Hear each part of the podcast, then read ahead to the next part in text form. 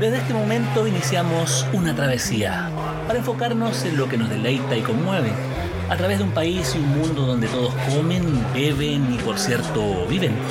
Es una ruta donde brillan las sensaciones y a veces se consiguen certezas, lo que nos provee el largo y sinuoso camino del gusto. Soy Carlos Reyes Medel y les invito a relajarse, disfrutar, porque acá parte Viaje al Sabor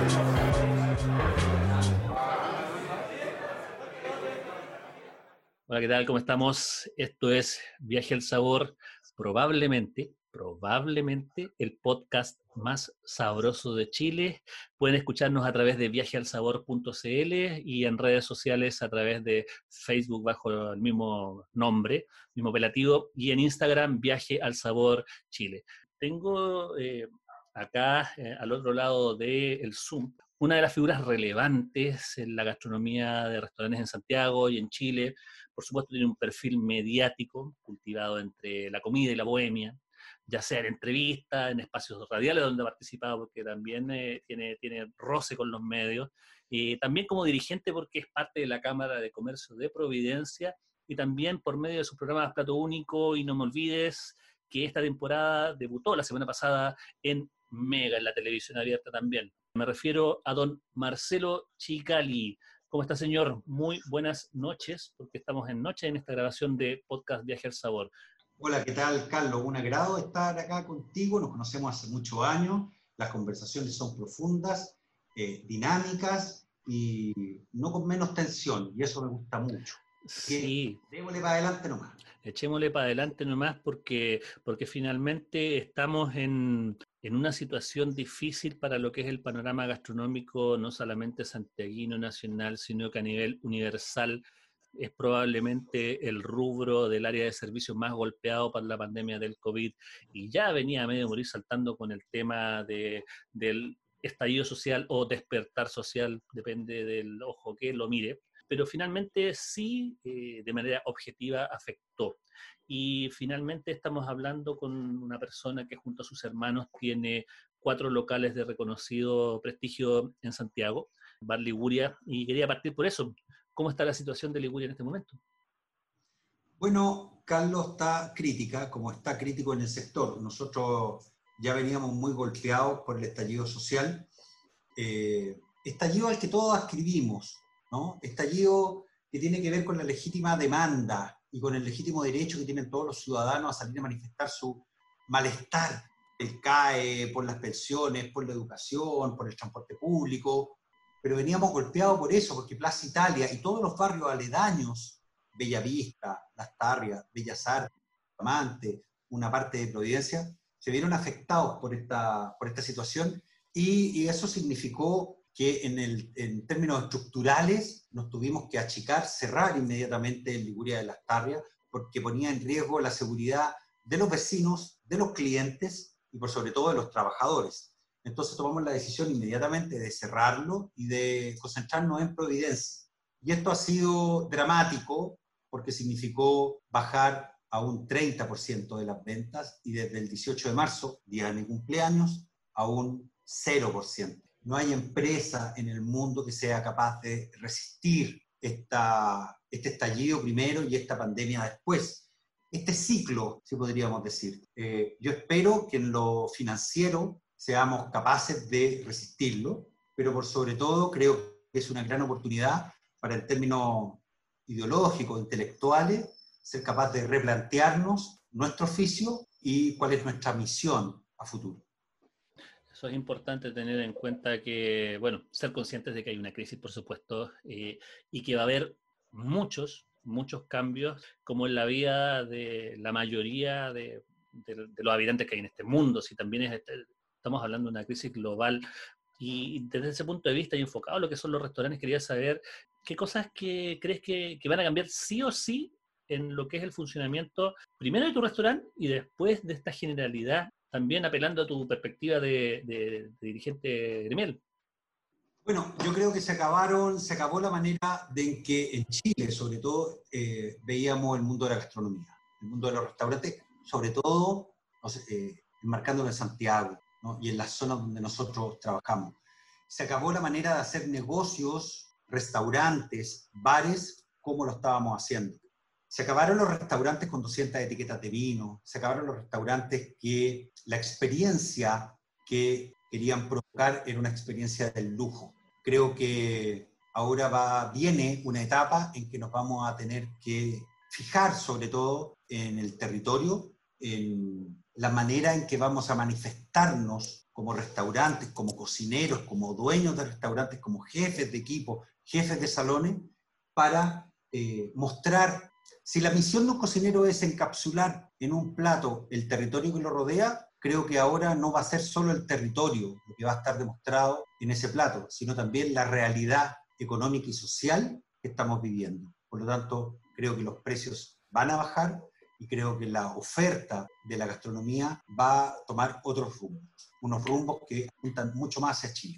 O sea, como, como estás diciendo, hay una suerte de eh, una mezcla de global con local, global en el sentido de que esta crisis nos cruza a todos y también tenemos la oportunidad de, de, vernos a todos en distintas partes del mundo y local porque finalmente los insumos van a tender a ser más locales en, en distintos ámbitos, en la comida, en la bebida, en, eh, en los accesorios, en los instrumentos, pero finalmente hay una suerte de globalización que va a tender a, que seamos más, más cercanos. Y eso, eso posiblemente dentro de esta crisis, dentro de estos problemas que hay, puede que tenga una, un resultado positivo. ¿Tú crees eso?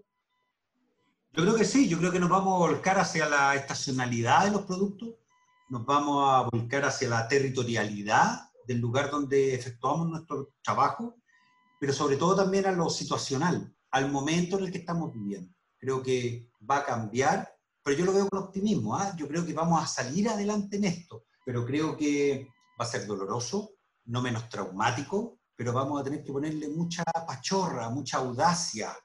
Creo que los dueños de restaurantes van a tener que estar en la caja, creo que los cocineros van a tener que estar en la cocina, lugar que quizá habían dejado de habitar, y creo que vamos a tener que volver a ir a la vega, a la feria, a comprar pescados para filetear nosotros mismos, a comprar otros cortes de carnes.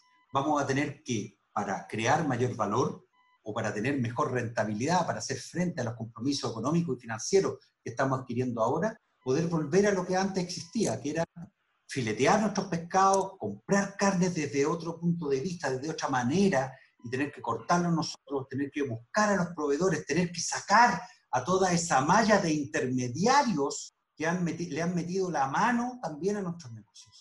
No, sí, finalmente también eso, eso ya venía pasando en todo caso. Eh, en los últimos años ya había una revalorización de los cortes menos nobles por distintos motivos, básicamente económicos, en función de que las rentas de los restaurantes eran bastante altas, los costos asociados a lo que es un restaurante, pero también tiene que ver con que las crisis suelen mover hasta, hasta las verdades más estables en ese momento. Hay, hay un sinceramiento en, en el ambiente y bueno, va a haber cambios, cambios desde el punto de vista económico sobre todo y de gestión.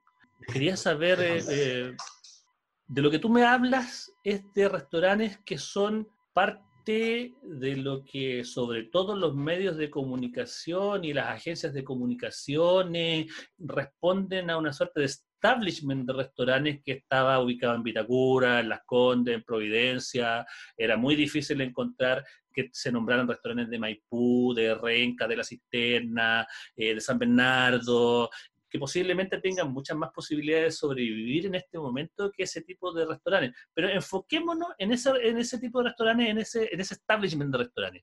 ¿Cómo te los imaginas un día cualquiera en la operación, cómo van a trabajar en la mañana, cómo van a trabajar en los turnos, en junio de 2021?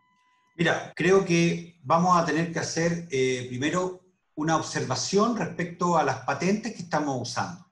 Aunque tú no lo creas, los restaurantes, por ejemplo, de Providencia, no pueden abrir antes de las 10 y media de la mañana, porque tienen patentes de alcohol. Y la ley de alcoholes prohíbe abrir el establecimiento antes de las 10 y media de la mañana. En cambio, los supermercados, que también venden alcohol, pueden abrir a las 8 de la mañana, empiezan a vender alcohol a esa hora, pero pueden abrir. Nosotros no podemos abrir. Entonces, muchas veces a, mí, por ejemplo, me dicen, oye, ¿por qué el Liguria no, no, vende, no ofrece desayuno? Porque legalmente nosotros no podemos levantar las cortinas. A diferencia del supermercado, que sí las abre, pero cierren aquel. O sea, si tú vas a comprar una botella de vino a las 9 de la mañana al supermercado, no te la van a vender, pero puedes comprar el resto de las cosas. En un restaurante que tiene patente de alcohol diurna, no puedes vender desayunos porque tienes alcohol exhibido, independiente que lo cierres o que no vendas alcohol. Ah, es una restricción importante porque también aquí hay un tema, como tú dices, hay distintos tipos de patentes asociadas al funcionamiento de cualquier establecimiento y sobre todo en el alcohol, que es herencia de los traumas asociados al alcoholismo que ya llevan 400 años en este país, también es importante volver a la historia, que te limitan. O sea, a mí me encantaría tomarme un desayuno en Liguria, igual me voy a tomar una malta con huevo, te lo digo, te digo al tiro. Feliz. Ejemplo, por ejemplo. Por ejemplo, pero, pero bueno, no se puede, ya no se puede, pero finalmente también las patentes, las patentes juegan un rol importante, pero partamos en la mañana, esa mañana de, de esa, la mañana de operación de un restaurante tipo en este junio de 2021 hipotético. ¿Qué va a pasar? ¿Qué va a ocurrir? Bueno, lo que ocurre en los barrios que están más gentrificados, por llamarlo de una manera, como Nueva Costanera, Vitacura, Alonso Córdoba, que es la zona oriente o la zona que tiene más que ver con los suntuarios, con el lujo, ellos no tienen un gran flujo a la hora de almuerzo. El flujo de ellos comienza a las 6, 7 de la tarde hasta las 12, 1 de la mañana. ¿no?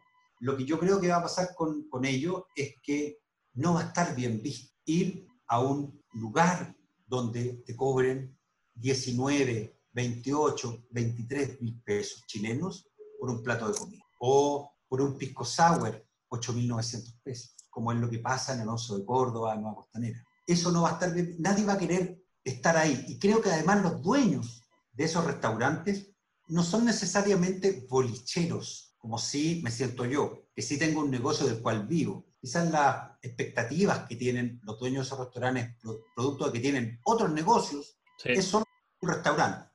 Sí, me pasa, he conocido experiencias de gente que, está muy segura de poder reabrir precisamente porque son sociedades compuestas por abogados con estudios propios, con ingenieros con otras empresas, que finalmente tienen este lugar como una suerte de segundo, tercero, cuarto negocio dentro de lo que tienen en su cartera de inversiones. Eh, hay grupos, fondos de inversión internacionales que están metidos en un negocio que tiene que ver con con, Eso, eso, le hizo, eso le hizo muy mal a nuestra industria. ¿Por qué además? Porque parecía ser, a vista de quienes o, tienen mayor influencia en, en, el, en, el, mundo de los restaurantes, parecía ser que eso, el hacer un doble clic en ese mundo, era una realidad que se expandía por la gastronomía chilena. Hoy día no veo a alguien que esté manejando un auto de alta gama un auto de 100 millones de pesos que se vaya a meter al barrio Las Tarrias, Bellavista, Bustamante, no creo. Por más que en el barrio Bellavista, Bustamante eh, y Las Tarrias habían restaurantes que sí tenían clientes que iban eh, en autos de alta gama. Por supuesto, había y mucho. Por, eso, creo, por eso creo que viene un gran cambio, viene un, viene un gran cambio estructural.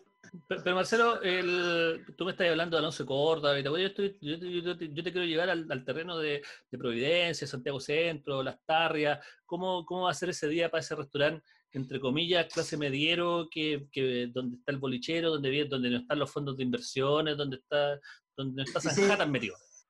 Ese dueño va a tener que volver, si es que se había ausentado por diversos motivos, volver a hacer algo que es maravilloso, habitar su propia empresa volver a estar en la caja, volver a llegar con las llaves, abrir los candados y levantar la reja, saludar y saber el día a día de sus propios trabajadores, clientes y proveedores, que es algo que, a lo cual yo, yo no es por, por, por hablar de mí solamente, pero yo he tratado siempre de que donde yo trabajo sea arriba de mi obra, arriba de mi faena. Yo para entrar a mi oficina tengo que pasar por donde están mis trabajadores, donde están mis proveedores, donde están los vecinos y escuchar, saludarlos y escuchar lo que pasa, lo que piensan, lo que piensan bien y, las críticas de las cosas que hacemos mal. creo que vamos a tener que volver a eso con unos oídos un poco más grandes y con una boca un poco más cerrada.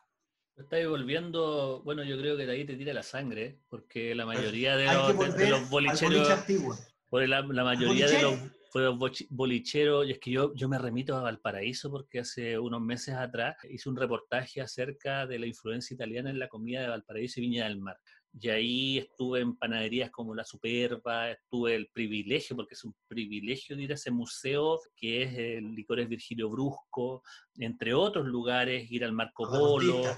Eh, no, pero básicamente italianos, italianos que también eso es importante que, y, vamos a... Fíjate, fíjate, fíjate en el Marco Polo una cosa maravillosa que ocurre. En el Marco Polo tú puedes ir a tomar once, tienen una vitrina con tortas. Sí, con helado, tortas. Tú puedes ir a comer una, una mechada con papas fritas y sentarte en la barra, pero también puedes pasar por fuera y tomarte un helado y seguir caminando. Le saca, exprimen de cierta manera todas las patentes que tienen. Ah, importante eso. Y eso ocurre sin que tu audiencia, tus clientes, entren en conflicto. Nadie se siente, eh, yo imagínate, no sé, eh, una tienda de helados populares en medio de un restaurante en Vitacura. Nadie se siente pasado a llevar o que su integridad ha sido mirada en menos si es que hay otro tipo de ciudadano que está consumiendo otro tipo de oferta que este establecimiento está poniendo. Tú te puedes ir a tomar una vaina a la barra del Marco Polo, puedes ir a comprar un helado o puedes ir con tu abuela a tomar a comer un pedazo de torta de selva negra y a tomarte un café con leche. Esa multiplicidad de, opciones son las que, las que tú ah. crees que van, a, que, van a, que van a renacer en restaurantes de distinta gama, porque es una fórmula que, que, está, que también está arraigada en Santiago, o sea, San Camilo, por ejemplo, que también tiene un poco, un poco de eso porque es panadería, salón de té, Marco Polo, que es un muy buen ejemplo respecto de eso porque es almuerzo de... Que no lo tiene Castaño, que no lo tiene Castaño, por ejemplo. Claro, que finalmente tiene un modelo mucho más eh, occidental, entre comillas, digamos. Pero, claro, finalmente tiene ese, ese, retail. En el fondo tú estás planteando que se viene el renacer del bolichero. Mira, más que el renacer, es volver al origen. Volver al origen. Recordar. Más bolichero, menos mol. Como, exactamente. Eh, ¿Tú sabes qué significa recordar? Viene del latín recordari, que significa volver a pasar por el corazón. Solo lo que ha pasado por tu corazón, lo que te emociona, para bien o para mal. Solo recuerdas lo que te emociona. Yo creo que lo que tenemos que, los bolicheros, porque yo me siento parte de esto, porque yo trabajo todos los días vengo para acá todos los días, pero es cierto, es que estar en la caja. Yo, cuando partió el Liguria el año 90, mi viejo me puso a, me dijo, ya, vaya a trabajar conmigo. Perfecto, yo pensé que, puta, iba a tener una empresa, la hueva, digo en chileno, la hueva. Me puso a pelar papas y hacer el baño, 12 horas diarias. Pelar papas y hacer el baño. Durante tres meses estuve limpiando baños y pelando papas. Y hoy día, después de 30 años que cumplimos ahora en agosto, yo veo a alguien que está haciendo el baño, sé cuándo hace el baño bien o cuando hace el baño mal, porque a mí me tocó hacerlo. Eso tiene que, hay varios empresarios chilenos que, hace, que hacen eso, que por lo menos a sus hijos lo, lo hacen pasar por distintas eh, etapas de lo que son eh, sus negocios como para poder impregnarse un poco de lo que son cada uno y eso es súper positivo porque obviamente pasan todas las, como una suerte de home office informal, digamos, en ese sentido. Claro, lo que eh, pasa ahora es que nuestros hijos son, van a querer ser profesionales, nadie va a querer tomar. Mi viejo no terminó el colegio y se puso a trabajar en el bar de mi abuelo. Yo terminé la universidad, habíamos crecido, por decirte, como familia, no terminé la universidad, pero me puse a trabajar con mi viejo yo creo que somos la última generación. Y, y, ahora te pongo otro tema. Yo creo que no le tenemos miedo, que somos nietos, hasta nietos te podría decir, e hijos de inmigrantes, a volver, weón, a pelear papas y hacer los baños. No le tenemos miedo a eso. Porque fuimos criados, nacimos y nos criamos en la precariedad. Y pudimos sostener una nueva situación. Pero si volvemos a la precariedad, no le tenemos miedo al trabajo. Hay una confianza en ese sentido. Ahora, también es importante tomar en cuenta factores que, han lastrado un poco el desarrollo de la restauración en Chile en particular y que tiene que ver con los sueldos. ¿Qué pasa con los sueldos de los, de, los cocineros? ¿Qué pasa con el sueldo de los garzones? ¿Qué pasa con esas cotizaciones al mínimo? ¿Qué pasa con, con todo ese sistema que está anclado en, en una precariedad laboral en muchos casos? Y, lo pregunto desde el punto de vista del, del Marcelo Chicali dirigente y el Marcelo Chicali dueño de Restaurante Yo creo que viene algo muy bonito ahora que va a ser sincerar las posiciones. Eh, ¿Cómo trabajáis tú los, los sueldos? Por ejemplo, en Liguria, los garzones no ganan el mínimo. Ganan aproximadamente un 40, 60, 80% más que eso, y después cuando entra una jefatura puede ganar incluso el doble. Y además, ese digamos que es el sueldo fijo, pero después viene otra composición que se llama sueldo variable, que son las propinas. Lamentablemente los garzones, y aquí te lo digo porque hay que sincerar esta posición, los garzones tienen una posición que en la industria es un poco cómoda, en la siguiente perspectiva. Ganan una plata legal y ganan mucha plata le, vamos a decir negra. No pagan impuestos, no los hace, por el hecho de no pagar impuestos, no los hace parte de un circuito en que podrían no tener ciertas prestaciones que el Estado les da. Entonces, ¿Como qué, por ejemplo? Acceso a casas, acceso a... Acceso a, al, crédito. No, no, no, no, todo lo contrario, estoy diciendo. Acceso a vivienda básica, acceso a, a, a, todos los subsidios, producto de que ganas por ejemplo, 450 mil pesos y estás bajo una línea o estás en el, okay.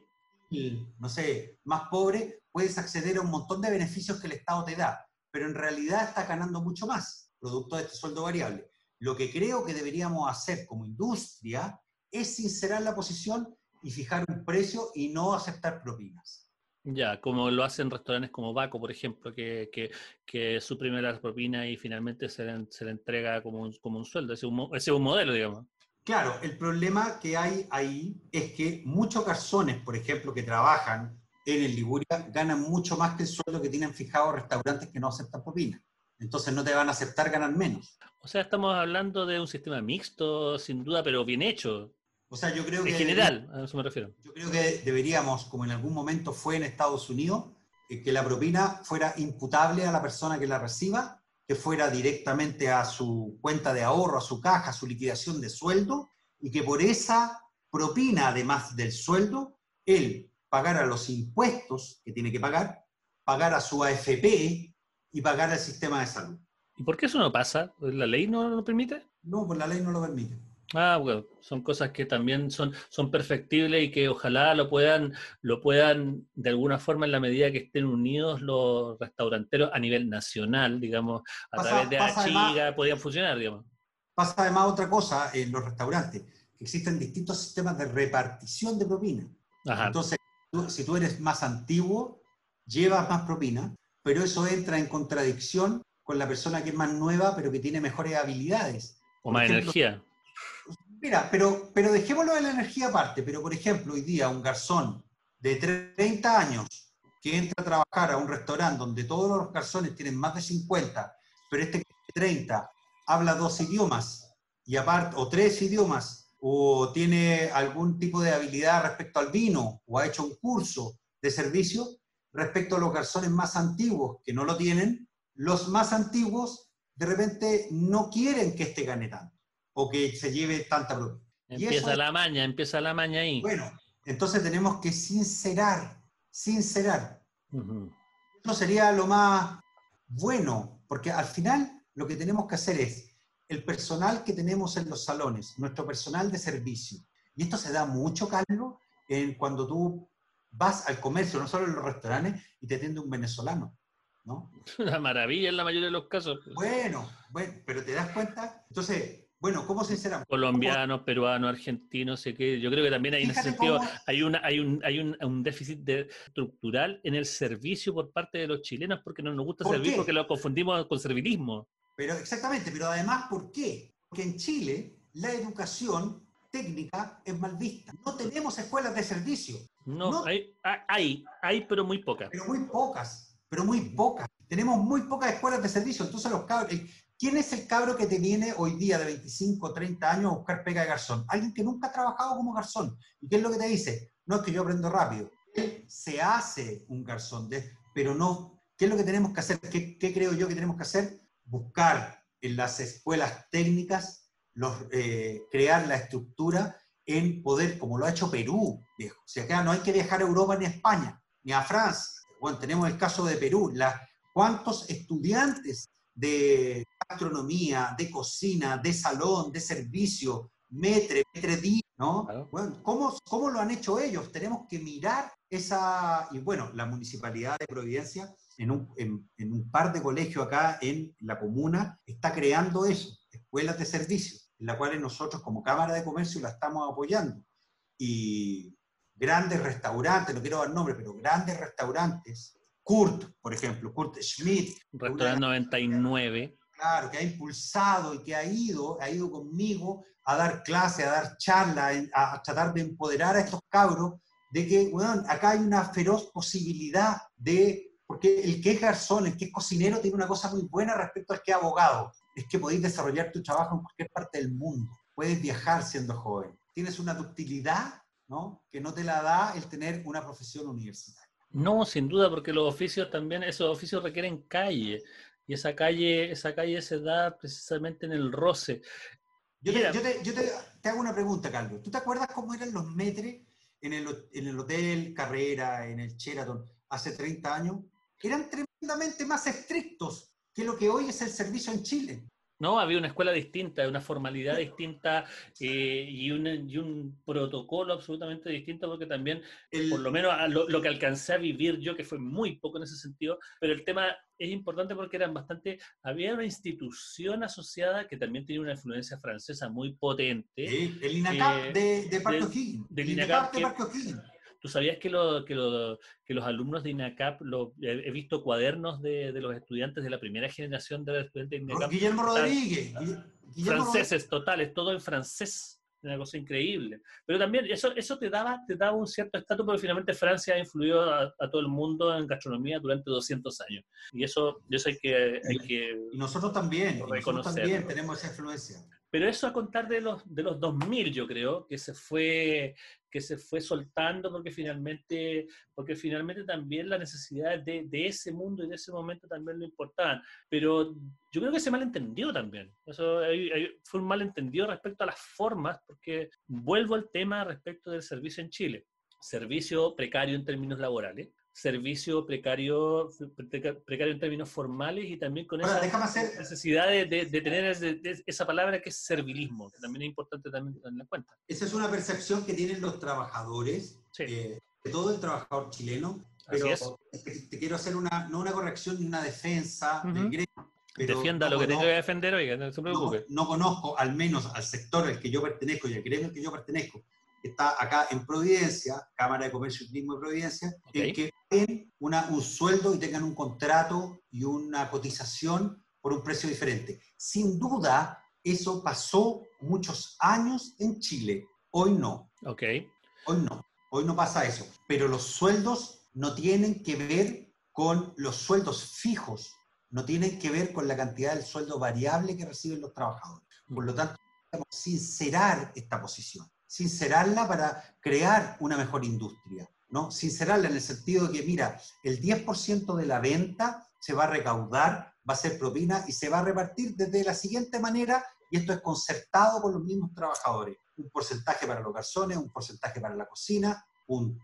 Sí, porque además también está esa, esa ley que, que, le entrega al garzón la potestad de tener su propia propina y no reconocer también el trabajo de los cocineros, que también es una, disposición súper polémica que, ha, que, que, genera muchos roces en muchos restaurantes en ese sentido. O sea, también yo creo que también hay que, en ese sentido, los restaurantes o los antiguos restaurantes habían tenido que apelar a la buena voluntad para poder eh, tener eh, una paz social dentro del boliche. Pues. Es un feroz tema, es un feroz tema y que tiene tintes que tienen que ver con la antigüedad, ¿no? Lamentablemente, así como se decía antes en, en, los carabineros, en los milicos, ¿no? ¿Mm? decía que antigüedad constituye grado. Antigüedad es rango. Claro, exactamente. Ocurre algo muy parecido.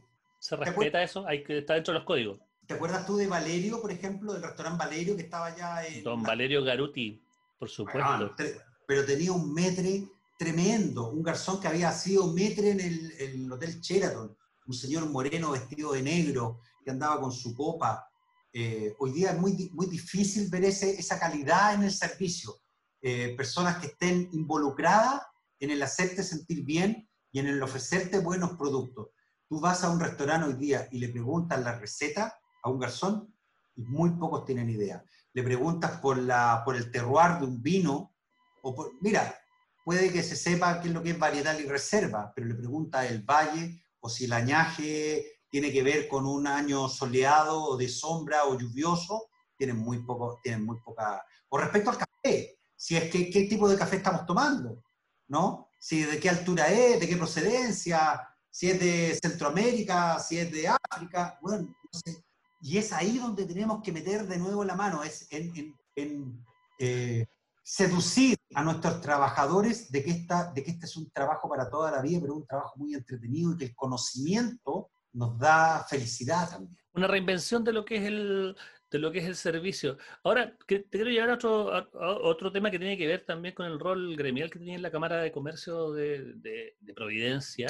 Eh, ¿Cómo les ha ido? ¿Cómo, cómo han, ¿Qué acciones han emprendido? ¿Cómo han, ¿Cómo han avanzado respecto a las ayudas o el trato que le ha dado la autoridad desde el punto de vista municipal, por un lado, pero también desde el punto de vista eh, nacional y en particular con este famoso crédito FOGAPE para las pymes? Mira, hemos tenido una muy buena recepción por parte de nuestra alcaldesa Evelyn Matei, alcaldesa por la cual yo no hice campaña ni voté. No, pues hiciste para la, la, vez anterior, hiciste para, para, José Ferraz, Exactamente, pero me he llevado una sorpresa muy agradable con la alcaldesa Matei, que llamó por teléfono y a las dos semanas de haber asumido, me llamó por teléfono y me citó a una reunión en la municipalidad donde estuvimos los dos solos y estuvimos tres horas conversando, sobre todo porque ella quería saber cómo el mundo gastronómico y el mundo del comercio podían tener una mayor ascendencia en una comuna a la cual vienen dos millones de habitantes diarios en busca de servicios. ¿Cómo podíamos distinguirnos? ¿Cómo podíamos calificar una experiencia distinta respecto a otras comunas? Eh, ¿Y ahora qué pasó? Bueno, a raíz de eso nace la Cámara de Comercio y hemos tenido un montón de instancias. Por ejemplo, una de las cosas que yo creo que ahora, eh, fíjate, fíjate en lo siguiente, las patentes comerciales, las patentes de restaurantes, las patentes de bares, prohíben un montón de cosas, como por ejemplo la ejecución de música en vivo, de instrumentos. La ley habla de instrumentos. O sea, hablemos de cualquier restaurante, el Normandí, que está a una cuadrada. Si el Normandí quisiera tener a un señor tocando guitarra, acordeón o piano, cosa que iría muy en la línea del restaurante de él, no puede, no puede. La ley se lo prohíbe. Estamos trabajando para cambiar eso. ¿Qué es lo que queremos ahora post pandemia? En que nos habiliten, esta es una idea mía, o sea, una idea de nuestra Cámara, perdón, que todas las patentes de restaurante nocturno sean asimilables, haya un espejo respecto a las patentes de cabaret que permiten ejecución. hacerlas todas. O sea, que los restaurantes podamos tener música, stand-up, teatro, danza, lo que sea, desde las 6 de la tarde hasta, por ejemplo, las 11 de la noche, las 12 de la noche, y esto es con la autorización, además, de la Junta de Vecinos, por ejemplo. Un diálogo, un diálogo, digamos, integral de, todos distintos aspectos para poder, para poder eh, reactivar eh, la actividad y también unificar el tema, el tema de las patentes que, que es súper difuso y súper disperso en Chile, eh, precisamente yo creo que por, por el tema del, del potencial ruido, por el tema del consumo de alcohol, que, que, más o menos son como los traumas que hay en, en un espacio urbano.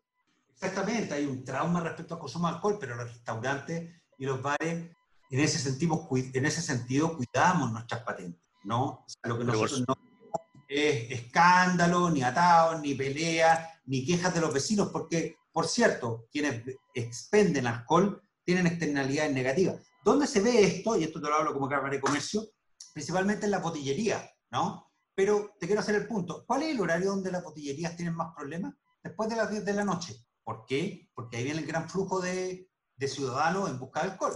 Que sale de los boliches también. No, pero ¿por qué, pero ¿por qué después de las 10 de la noche, Carlos? Porque es cuando cierran los supermercados. Fíjate que en Europa, por ejemplo, en mucho, en mucho, en París, vamos al caso de París. En París, los supermercados no abren el día domingo. Tienen prohibido en el casco histórico, en el centro de París, abrir el día domingo. Sí, para, Darle, para darle tiraje al comercio de barrio. ¿Te imaginas tú? Fíjate que, por ejemplo, quienes tenemos patente de alcohol, no, permitimos menor, no se pueden permitir menores de edad. O sea, tú no tienes hijos, pero si tú vinieras con un sobrino para acá, al Liguria en horario de bar, yo no te puedo permitir la entrada. pero, ah, si tú vas, pero si tú vas al supermercado y te paseas por el pasillo de los alcoholes, no hay ningún problema para que haya niños.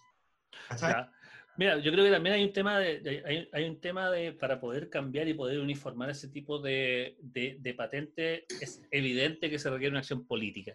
Y una acción política parecida, parecida a la que ocurrió en España la semana pasada, donde eh, cientos de cocineros estuvieron en las puertas, eh, eh, hicieron una protesta, varios de los cocineros más reconocidos de, de, Madrid y de España hicieron una protesta para poder ser escuchados respecto a sus demandas, por supuesto, porque en España el, turismo y la gastronomía forman parte importante del PIB. ¿Te gustaría que pasara eso en, Chile en términos de acción política, de coordinación política? Carlos, yo te digo lo siguiente, y a quienes nos están escuchando. Piensen en lo siguiente. Piensen que en Liguria no es un restaurante chileno, es un restaurante que está en Barcelona. En Liguria, si estuviera en Barcelona, pagaría un IVA gastronómico del 10% y pagaría una comisión de Transbank por pago con tarjeta que es 10 veces menor al que se paga acá en Santiago. O sea, un negocio gastronómico, el que sea en Europa, es por lo menos tres veces más rentable de lo que es en Chile. ¿Te gustaría liderar una acción política tendiente a eso? Estamos en eso, estamos en eso. Sin duda esta es una discusión política. Y es una discusión política porque creemos nosotros que acá tiene que ver el territorio, por ejemplo, en la zona cero, ¿no? Donde Patio Bellavista, por ejemplo, te podrá gustar o no te podrá gustar, pero sin duda fue un desarrollo empresarial, gastronómico, nocturno, bohemio, que le dio vida y una vida distinta y atrajo a un montón de, ciudadanos. Se transformó en un polo turístico a nivel internacional, incluso dentro de lo que es el Santiago Bohemio. Hoy día está a punto de quebrar. Hoy día está a punto de quebrar, viejo. En, la zona cero hay 10.000, 10.000, Carlos, trabajadores en el mundo de la gastronomía y el turismo. 10.000. Hoy, con suerte, deben quedar 4.000.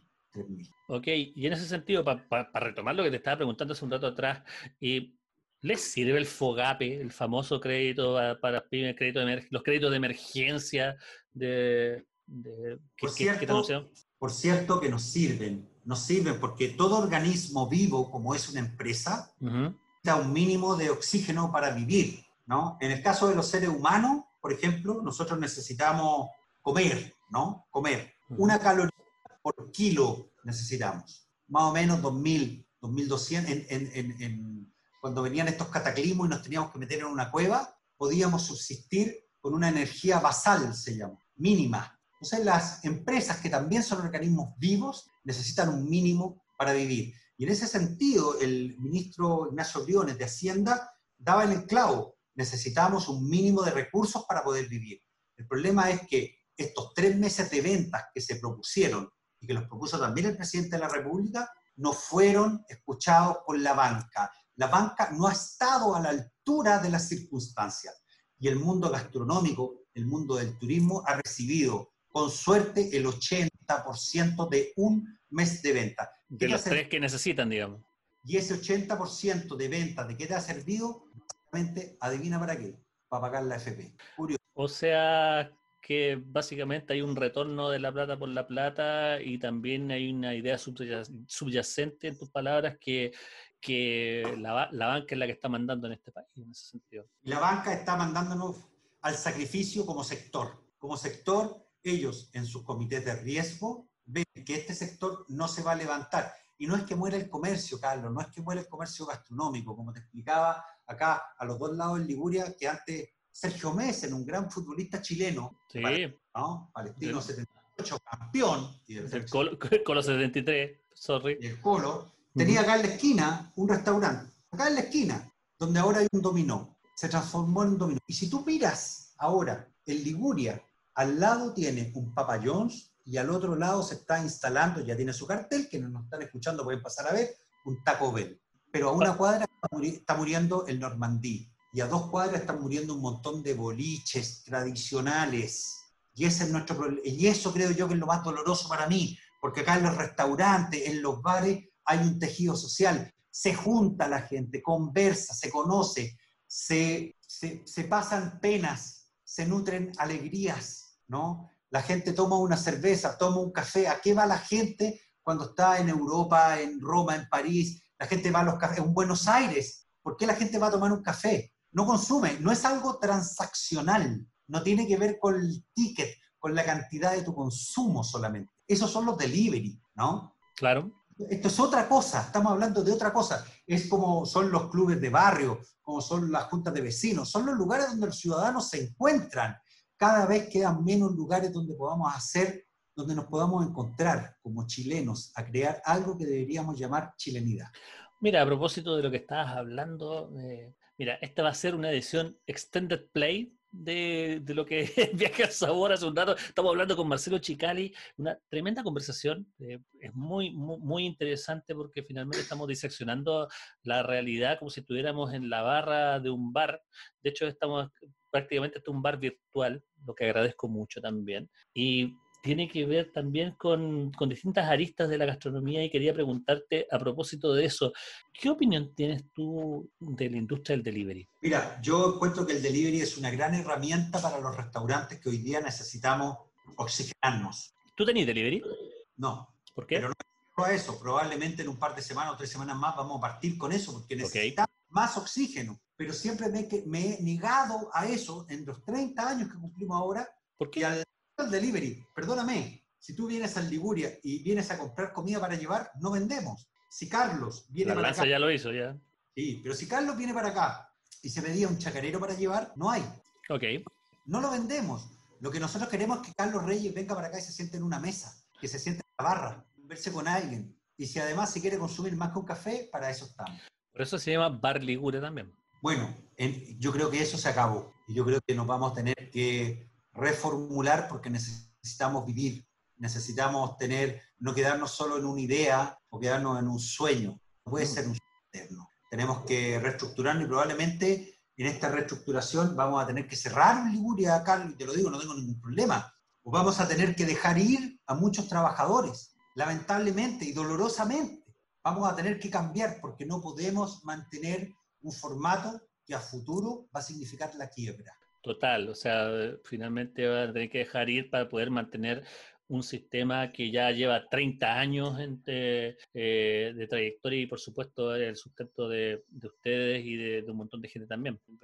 Eso, eso también, es, eso también es, es un tema. Pero básicamente quería saber, eh, bueno, hablar de, de, lo que son esos efectos de, de la crisis en función de, de tener que sacrificar, soltar.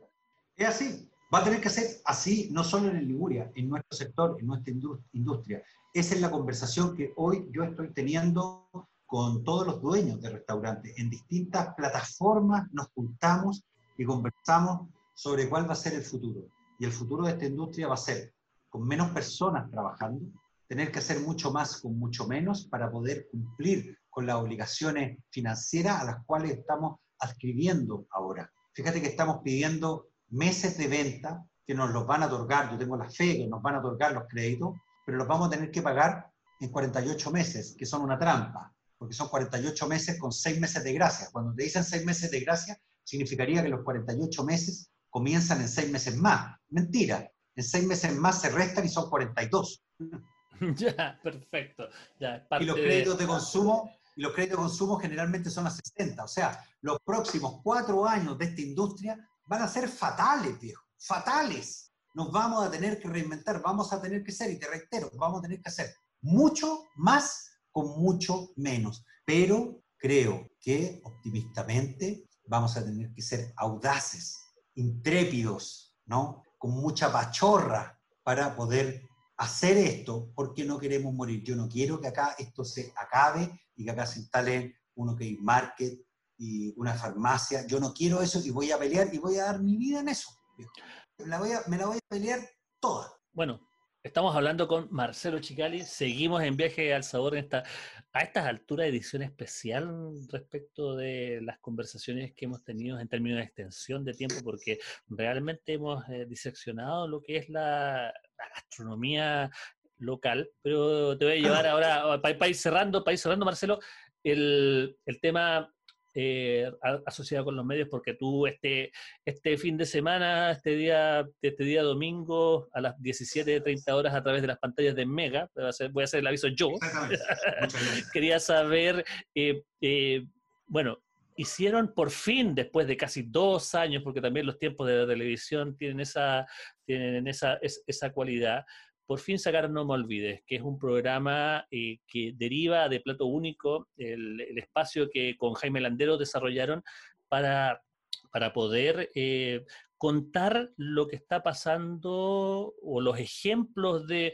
una cocina chilena fuera de nuestras fronteras. Cuéntame qué onda pasó con eso. Bueno, te puedo contar que si la cocina chilena, mi sensación es que está más viva que nunca, sobre todo fuera de la zona oriente, fuera de Santiago. Te puedo decir que la cocina chilena vive en cada uno de los chilenos que viven fuera de Chile. Y esto es algo tremendo que pudimos aprender a través del primer programa que hicimos Plato Único, porque el feedback que recibíamos con chilenos que vivían fuera de Chile era tremendo, era tremendo, eran, eran eh, muy activos en contarnos que si veían un capítulo de los Berlines, acá en Chile, grabado en Chile, eh, en Isla de Maipo, eh, el chileno que estaba en Oakland o que estaba en Sydney o que estaba en Nueva York, hacía al día siguiente Berlines. Y, no, y empezamos a hacer un doble clic en esta mirada que tenían los chilenos sobre la cocina chilena, pero que llevaban muchos años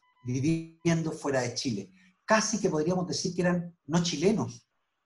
ahora, igual, también, también, también hay un tema que yo, me imagino que pasa porque yo no he vivido fuera de Chile. Eh, que hay una, obviamente hay una amplificación de la nostalgia y como pasa con todas las personas que salen de su país, de su refugio, se transforman en, ciudadanos, más ciudadanos que, que, los mismos ciudadanos de cada país. Son más chilenos que los chilenos en ese sentido también, pero más allá de eso, yo creo que también hay una preocupación especial por, por su cultura. Tú me hablabas en el live que tuvimos hace un rato atrás de, de, que, de que eso se reflejaba en la cocina y también en el baño. Sí, son dos lugares, la cocina y el baño, donde en la intimidad de nuestro ser y en la intimidad de nuestras necesidades eh, se refleja de dónde venimos y a la cultura a la cual, la cultura primaria a la que adquirimos. Entonces era curioso porque estábamos cocinando y tenía al niño la negrita. Y, y, abría, la, y abría la, eh, la alacena y yo veía que tenía chancaca, ¿no? O que tenía sal de cahuil, o que tenía, no sé, una serie de condimentos, o tenía las gredas de chamalí para cocinar. Eso es el mundo de la cocina. Más allá del refrigerador y de las pegatinas de Víctor Jara o de Salvador Allende o la Cordillera, todo eso. Pero bueno, Después de estar grabando 3, 4 horas, yo pedía permiso para ir al baño, entraba al baño y me daba cuenta de que tenía mentolatum, y me daba cuenta que tenía colonia flaño. Era, eh, o la pesa clásica chilena, ¿cachai? O la cortina de baño, eh, o el tostador, nuestro tostador que es como único. Sí, pues es un invento chileno. Claro. Hay gente que hace cohetes y nosotros hacemos tostadores.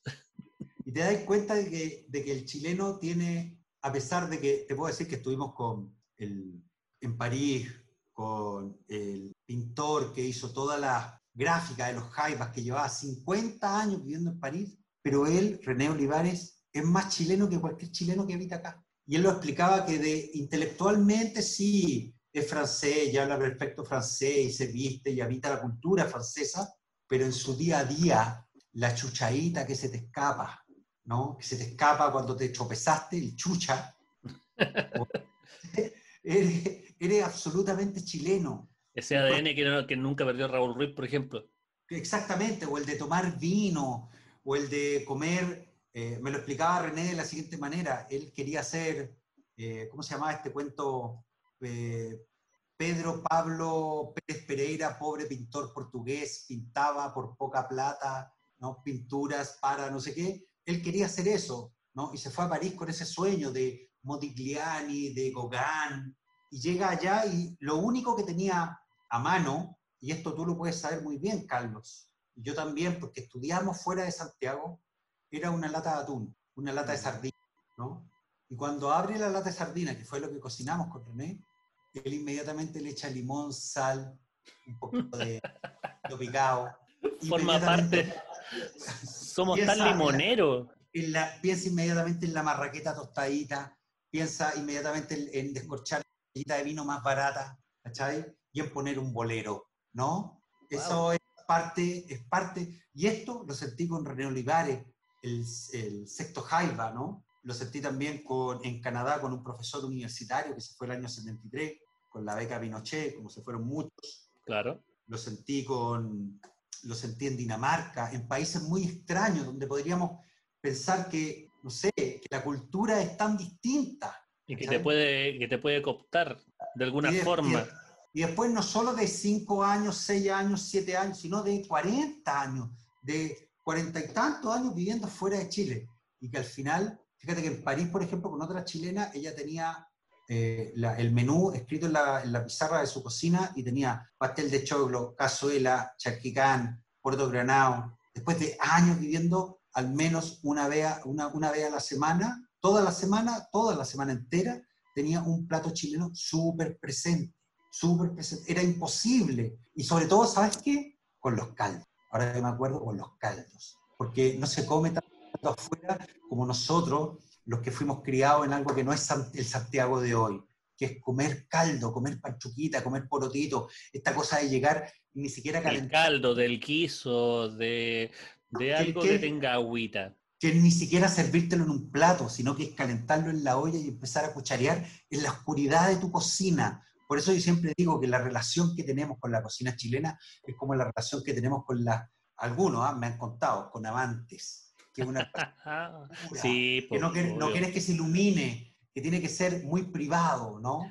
Bueno, eso es parte también de tu discurso de los últimos años, cuando, cuando, cuando aparece Marcelo Chigali también, o sea, finalmente eso de, de, que, de que la cocina chilena es, un, es el escondido, es la amante. Es la amante un espejo, mira, sí, yo te podría decir un, un espejo cósmico.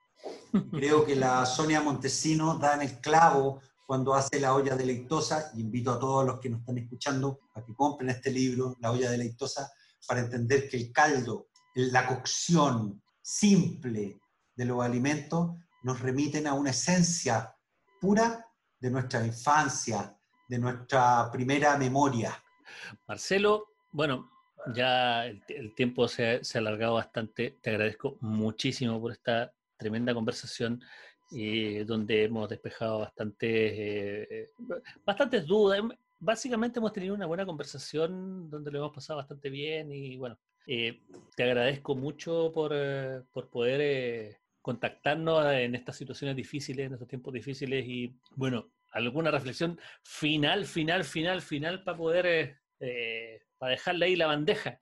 Hágalo. Bueno, yo podría recomendarle no estábamos hablando de la zona Montesino, o de Viaje al Sabor. Creo que me invitaste una vez a... Sí, pues te invité al lanzamiento de, Viaje al Sabor 1. De ahí como que empezamos a, conocernos más, porque tampoco nos conocíamos tanto en ese, en tiempo. Yo le, recomiendo leer, leer a Pablo de Roca, leer la rotología, de, la rotología del poroto en, un libro que se llama Acero de invierno, leer la epopeya de las comidas y las bebidas de Pablo de Roca meternos, meternos en lo que tiene que ver la alimentación en Chile, porque la alimentación, lo que nos nutre y lo que nos da la vida, tiene que ver con esto que es la estacionalidad, la territorialidad y el espacio en el que convivimos con otros ciudadanos. Eso, al final, eso, la convivencia, la barra del bar, el sentarnos en una terraza, el chacarero en la lanza o la empanada frita en tira la batuta hace 20 años en la Suiza, es lo que vamos a recordar como cosas que no, unieron. Vas a sentir que son compañeros de ruta. Y esperamos que eso, que eso vuelva, que eso no sea parte de un pasado, que no sea parte de una nostalgia, que, que, el volver a encontrarnos cara a cara en la barra de un bar, en la mesa de un restaurante, no sea parte de un pasado. Marcelo, te agradezco y bueno, seguimos con eh, esta ruta deliciosa de viaje al sabor. Valga la redundancia, probablemente el podcast más sabroso de Chile. Nos vemos. Chau.